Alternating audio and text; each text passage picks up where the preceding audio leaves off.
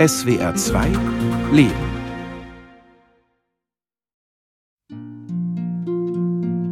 Ich habe da ein Problem.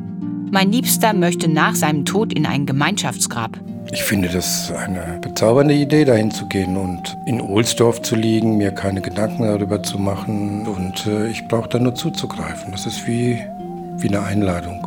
Es ist nicht nur wie eine Einladung, es ist eine.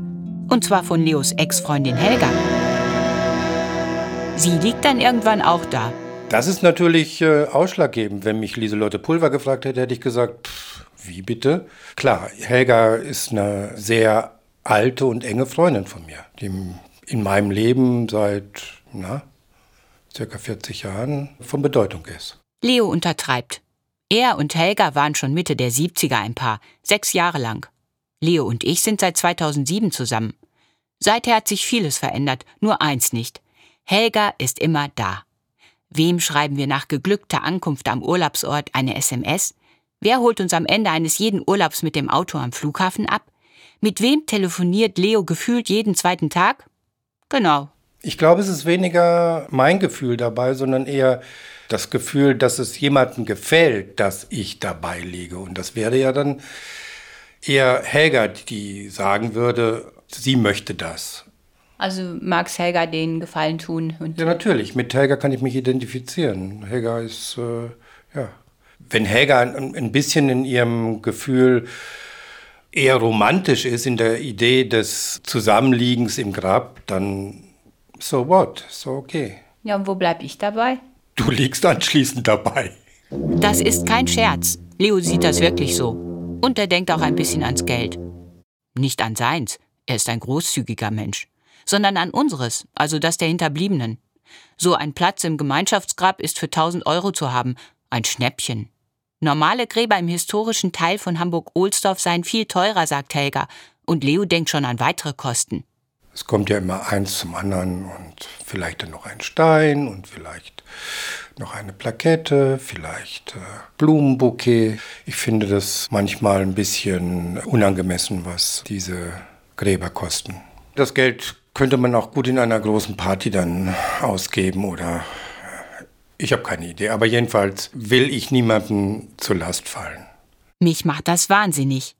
Diese Mischung aus Bescheidenheit, Pragmatismus und Helga-Solidarität. Nur über meine Leiche ist meine erste Reaktion, als diese Idee mit dem Gemeinschaftsgrab aufkommt. Vermutlich bin ich eifersüchtig. Leo versteht das nicht. An seiner Liebe zu mir gebe es doch keinen Zweifel, sagt er. Wir drehen uns im Kreis. Na du, na? Ich wollte dich fragen, weil wir, äh, Martina und ich haben vor, äh, zum Ohlsdorfer Friedhof zu fahren. Ein Sonntagmorgen. Anruf bei Helga. Wir machen eine Fahrradtour dahin. Das ist ein schöner Weg. An der Koller und Tabe entlang und so. Leo will mir das Grab endlich mal zeigen, damit ich vielleicht doch auf den Geschmack komme, sagt er. Ich glaube, das ist doch, wenn man reinkommt an den Haupteingang, dann links. Und dann ist doch diese Klinkerkapelle oder so und vor dieser rechts hoch. Und dann muss man doch irgendwie da drauf kommen. Er war ein, zweimal dort, zusammen mit Helga. Aber das ist länger her und der Friedhof Ohlsdorf ist groß. Da fahren sogar Autos durch. Und es gibt Bushaltestellen. Gut. Vielleicht rufe ich die nachher nochmal an, wenn wir da uns ein bisschen verirrt haben. Oder wenn wir davor stehen und das Grab nicht finden. Eine Nummer hast du ja nicht. Ne? Ich würde da Krach schlagen. Also ich würde es nicht ertragen, weil es ist zu wenig Abgrenzung. Meine Freundin Gabi aus Frankfurt versteht mich. Er kann sie ja nach wie vor lieben und was mit ihr machen. Oder ihr könnt auch was zusammen machen. Es ist so eine Art, mir kommt das so wie ein Harem vor, ja. Und das finde ich nicht richtig. Sie hat dann gesagt, ich bin auch herzlich willkommen in dem ja, Gemeinschaftsrat. aber auch, nee. also ich finde es, von mir aus betrachtet, ist es sehr skurril, ja. Übrigens hat Gabi nicht vor, nach ihrem Tod ein Grab mit ihrem Freund Thomas zu teilen. Ich habe schon alle in meiner Familie gebrieft, was ich haben möchte. Und ich möchte, wie so viele inzwischen, also verbrannt werden. Und das, was übrig bleibt in der Urne, das soll in einen ganz bestimmten Fluss geschwemmt werden. Ohne die Urne, also ausgeleert in den Fluss. Und, ähm, Darf man das ja, überhaupt? Vielleicht nicht, aber man kann es ja machen. Ich kenne diesen Ort. Wir sind öfter im Schweizer Kanton Tessin bei Olivone gewandert.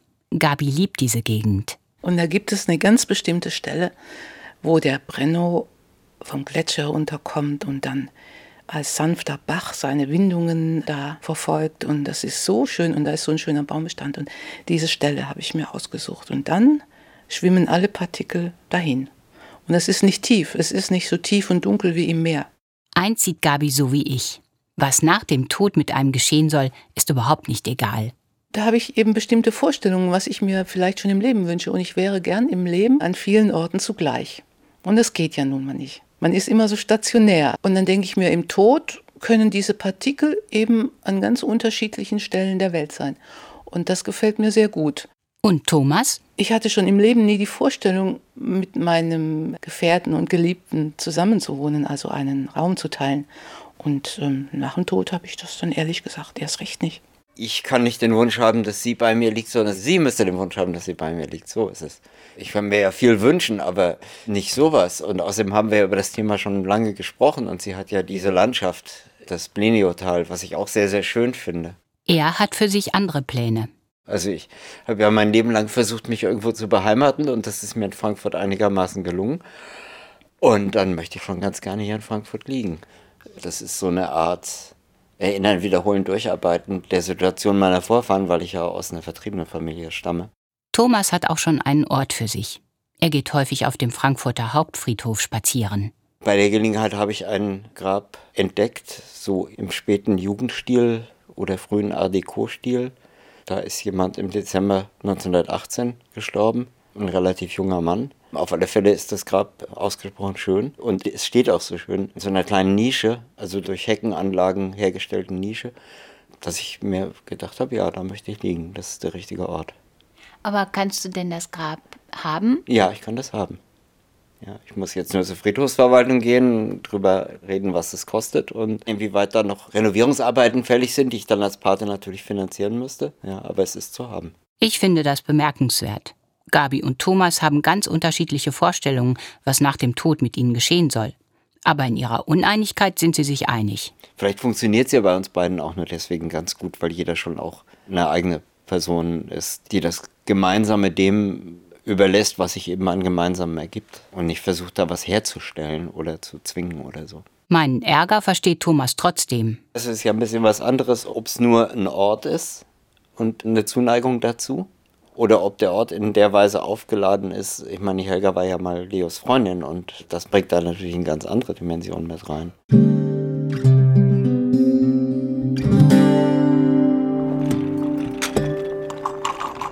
Äh, rufe jetzt Helga noch mal an.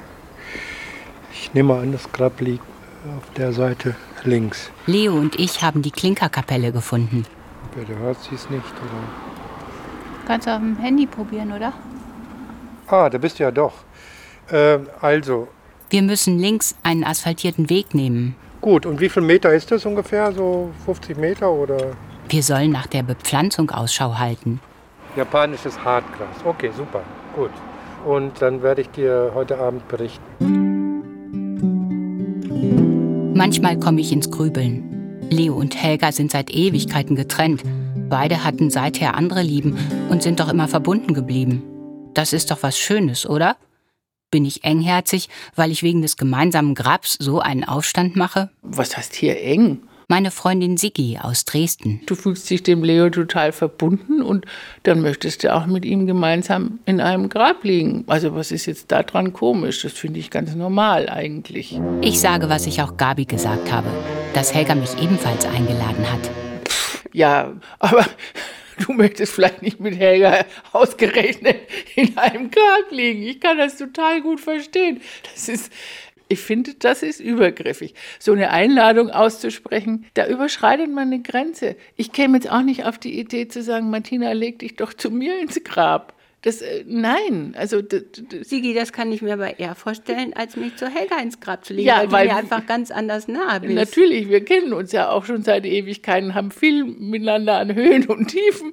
Ne? Also klar, ja, wenn man da mal drüber redet und sagt, ich weiß nicht wohin mit mir und ich könnte mir das vorstellen und du bist auch alleine oder hast keine feste Vorstellung, dann ja. Also wenn es sich so entwickelt, weißt du. Noch bis vor kurzem war Siggi sich sehr sicher, wie es für sie laufen sollte. Ich bin ja in zweiter Ehe verheiratet und Falk war eben auch verheiratet, aber seine Frau ist nun gestorben und liegt in Köln auf dem Friedhof. Und ich bin eigentlich immer davon ausgegangen, dass er sich dann, wenn er gestorben ist, zu seiner Regine legt und die Kinder einen gemeinsamen Ort haben, wo sie trauern können um ihre Eltern. Und dass ich zu meiner Mama gehe. Sigis Mutter starb drei Monate nach ihrer Geburt an einer Schwangerschaftskomplikation. Das war nun auch die Katastrophe meines Lebens wahrscheinlich und ihres sowieso. Und da liegt sie nun am Fürther Stadtfriedhof. Und da habe ich immer gedacht, ja, und ich lege mich zu meiner Mama. Fand ich eigentlich immer ganz tröstlichen Gedanken, dass ich dann wenigstens dann mit ihr mal in einem Bett liege, auch wenn es ein Bett aus Erde ist. Nun starb Anfang 2023 auch Sigis Vater, aber nicht an einer Krankheit. Er war trotz seiner 93 Jahre recht fit. Der alte Mann, ein gläubiger Mensch, beschloss nicht mehr zu essen und zu trinken. Das waren zwei ganz fürchterliche Wochen für mich und ich habe in diesen zwei Wochen wirklich ein Gefühlskarussell durchfahren von Wut und Trauer und Angst und Kummer natürlich. Und ich habe meinen Vater, der wurde mir immer fremder, je länger das dauerte und je entschiedener er sich dagegen verwahrte, den Schritt ins Leben zurückzumachen. Ja, und da liegt er jetzt auch bei meiner Mutter und bei meiner Stiefmutter im Übrigen. Und da hat sich dann plötzlich sowas verschoben und ich habe gedacht, will ich da jetzt auch noch liegen? Ich habe da keine Wünsche. Diesen Satz Trauer braucht einen Ort, den habe ich nie verstanden. Falk, Sigis Mann, mag nicht ins Mikrofon sprechen. Deshalb werden seine Worte hier nachgesprochen. Wenn du tot bist, bist du tot. Danach ist nichts mehr.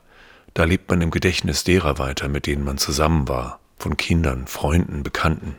Dass seine Kinder für ihre Mutter ein Grab wollten, wo sie ihren eigenen Kindern von der Großmutter erzählen können, die sie nie kennengelernt haben, das kann Falk nachvollziehen.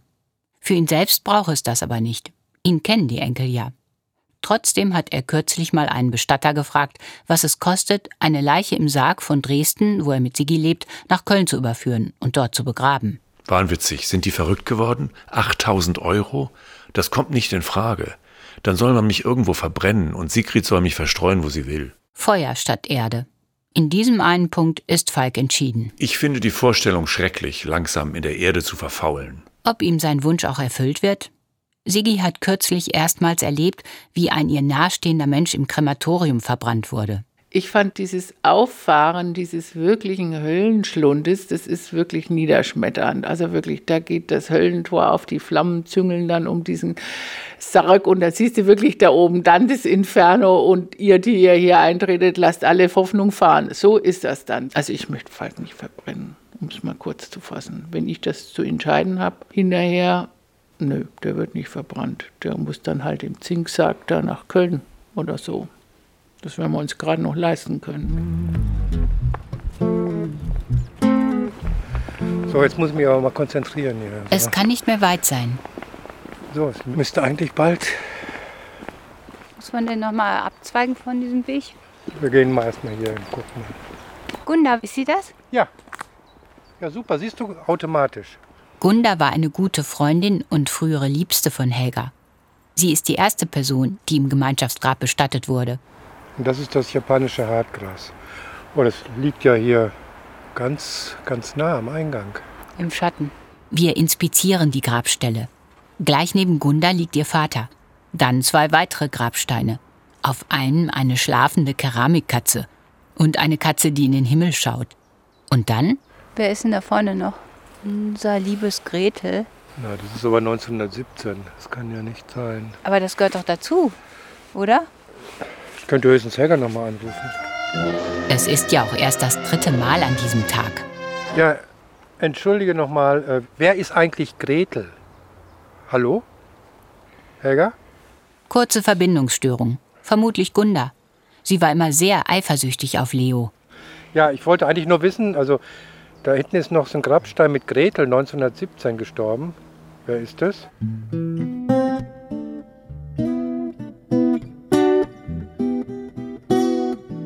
Gretel haben wir da gefunden. Das war ein Grabstein, der da so ein bisschen unter dem Rhododendron verborgen lag, umgekippt. Da stand drauf unseren geliebten Gretel. Und Gretel ist nur 17 Jahre alt geworden. Ich habe lange gezögert, mit Helga zu sprechen. Dabei ist sie wirklich nett zu mir. Also das geliebte Gretel lag da irgendwo unterm Rhododendron. Und das fanden wir unschön. Also haben wir das Gretel wieder genommen und haben das in diese Gruppe von Grabsteinen eingereiht. Also von daher gehörte Gretel unbekannterweise gleich mal dazu. Ich möchte erfahren, wie es zu dem Gemeinschaftsgrab kam. Ich weiß nur, dass es mit Gunda zu tun hat, die vor mehr als 20 Jahren an Krebs starb. Sie wusste die letzten beiden Jahre schon, dass sie sterben würde. Und da war natürlich die Frage schon, wie möchte ich begraben sein? Und ihre Idee war, dass die Freundinnen, die sie Zeit ihres Lebens auch umgeben und begleitet haben, dass sie mit denen gemeinsam auch begraben sein möchte. Und das fand sie irgendwie einen tröstlichen Gedanken. Auf dem Ohlsdorfer Friedhof konnte man seinerzeit für wenig Geld die Patenschaft für historische Grabstätten übernehmen. Ihre damalige Lebensgefährtin und ich und noch eine dritte Freundin, die sie schon aus der Schulzeit kannte, wir waren eigentlich ihr engster Kreis. Ne? Wir haben sie auch begleitet. Und also zumindest war schon ganz klar, dass das ein Freundinnengrab wird, äh, was uns auch zugedacht ist. Und da wir ihren letzten Wunsch umsetzen wollten, haben wir dieses Grab gekauft. Leo soll in ein Freundinnengrab? Nun war es so, dass die Eltern meiner gestorbenen Freundin noch lebten. Und als die dann gestorben sind, nacheinander, war klar, also die werden auf jeden Fall dann reinkommen. Als Leo und ich das Grab besucht haben, standen da aber noch zwei Steine. Auf einem davon die aufgeklebten Katzenfigürchen. Dann ist eine Cousine der anderen Freundin gestorben. Es war zwar eine entfernte Cousine, aber sie hatte irgendwie wenig Anhang. Es war ja klar, da ist ein Grab, hier ist jemand gestorben, warum soll sie da nicht mit rein? Und zwei Jahre später starb deren Vater. Der hatte auch keinen Anhang mehr, also war logisch, das ist ja ein Gruppengrab, ne, warum sollen wir hier so geizig sein? Und die Tochter liegt ja schon da, ist klar, da kommt der Papa auch noch mit rein. Und dann starben nacheinander die Eltern eben dieser Freundin, mit der ich das Grab besitze. Was wohl Gunda zu dieser Entwicklung sagen würde, die sich doch ein Freundinnengrab gewünscht hatte. Und warum soll Leo dahin, wenn da so viele Fremde liegen? Für mich wäre das eine schöne Vorstellung. Es ist mein bester Freund. Also, wie man auch sagen würde, meine beste Freundin. Das ist eine sehr vertraute Beziehung, was über die Jahre gewachsen ist und wirklich durch dick und dünn und Streitereien und Krankheiten und was man alles so mitmacht im Leben. Also ich habe einen relativ großen Freundeskreis ne, und die sind mir auch lieb und wert, aber trotzdem ist Leo, was man so vielleicht sagen würde, meine Familie. Ich stehe mit Leo am Gemeinschaftsgrab und starre auf die Keramikkätzchen. Weißt du was? Also eins ist mir klar, ich will ja auf gar keinen Fall hin, weil das sind alles Leute, mit denen ich nichts zu tun habe. Und ich finde es außerdem nicht besonders schön, weil es ist sowas von schattig. Da will man womöglich da hinten in diesem Laubengang. Nein, das wird, das wird ein bisschen entlaubt. Ach nee. Wenn ich mir vorstelle, ich sollte dich hier in diesem Kreis besuchen, wäre auch nicht schön. Auf dem Friedhof ist die Stimmung gerade nicht zu 100 Prozent friedlich. Aber man ist doch immer gezwungen, irgendwo zu liegen mit, mit fremden Leuten zusammen. Nein. Aber hallo, das wäre doch schön dann die Idee, dass ich neben dir liege und äh, dich in den Arm nehme. Ja, aber nicht hier im Kreise dieser Lieben, die ich überhaupt nicht kenne. Wenn man tot ist, hat man keine Identität. Das ist jetzt hier nur wie eine Adresse für die Nachkommen, damit sie wissen, wo sie trauern können. Kannst du dir vorstellen, mich hier zum Beispiel zu besuchen, falls ich eher sterbe? Neben Gunda und, und einem Ja, Gretel? natürlich. Klar. Mich interessieren doch nicht die Nachbarn. Und wenn ein Helga auch hier wäre, dann würdest du immer auf einen Schlag sie und mich besuchen können. Das wäre dann auch noch mir unlieb. Ich will alleine besucht werden. Exklusivrechte. Ja.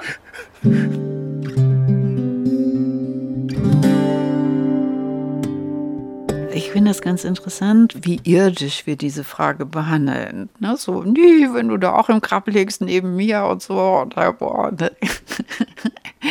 Also Tatsache ist, da ist ein toter Körper oder ein Häufchen Asche bestattet mir nicht. Ne? Das ist die Realität.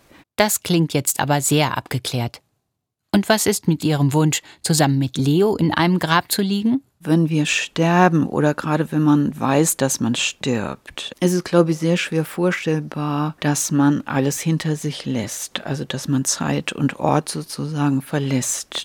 Und ich glaube, dass dieses Grab so ein bisschen diese Fantasie füllt von, ich möchte nicht aus meinem ganzen Zusammenhang rausgerissen werden. Ne? Ich möchte irgendwie ein bisschen eingebettet sein in das, wo ich früher eben zu Lebzeiten auch eingebettet war. Aber ich verstehe auch, dass du das möchtest. Also wenn, müsstet ihr schon beide da sein. Sonst macht das ja gar keinen Sinn.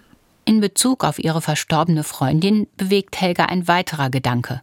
Letzte Wünsche möchte man immer erfüllen. Ich glaube, das ist für fast alle Menschen wahnsinnig wichtig. Das ist so ein Gefühl von, das kann man wenigstens noch tun. Ja, wobei sie ja über euch mitbestimmt hat, in gewisser Weise, ne? Also sie hat auch vorher gerne über uns mitbestimmt. Insofern, das kannten wir von ihr, ne? Und außerdem mussten wir es ja nicht erfüllen. Wobei es in den ersten Jahren wirklich ein Gewissenskonflikt war. Wieso?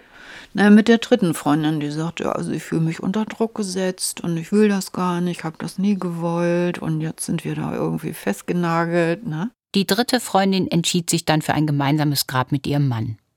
Helga genießt derzeit ihr Leben als Single. Fühlt sie sich noch an Gundas Wunsch gebunden? Inzwischen glaube ich, bin ich davon frei. Also diese Form der Loyalität, die würde ich jetzt nicht über 23 Jahre noch weiter aufrechterhalten, weil das eine äußere Form ist. Auf dem Ohlsdorfer Friedhof erwäge ich unterdessen für mich eine Alternative. Den Friedhof Schattbachstraße in Bochum-Leer, wo meine geschiedenen Eltern in Wiesengräbern liegen, in gebührendem Abstand zueinander. Der ist so klein, auch so überschaubar und auch viel ruhiger, finde ich, als hier dieses gewesen mit dem ganzen Parkplätzen und dem Autoverkehr und den Bussen. Und dann sind wir halt nicht zusammen. Aber ja, und wer besucht dich? Keiner, aber ist mir egal. Wenn ich vor meiner Schwester sterbe, dann kommt die bestimmt. Also wenn dir das wirklich so egal ist, dann könntest du auch genauso mit dem Argument hier dich niederlegen. Es ist mir ja nicht egal. Ich denke aber vielleicht nicht in erster Linie an die, die mich besuchen, außer dich vielleicht, sondern ich denke daran, wo ich mich dann geborgen fühle und was für mich eine intime Situation ist, wenn schon Friedhof. Aber vielleicht stürzt sich mit dir über dem Amazonas ab. Das Flugzeug wird nie gefunden. Dann haben wir eine Sorge weniger.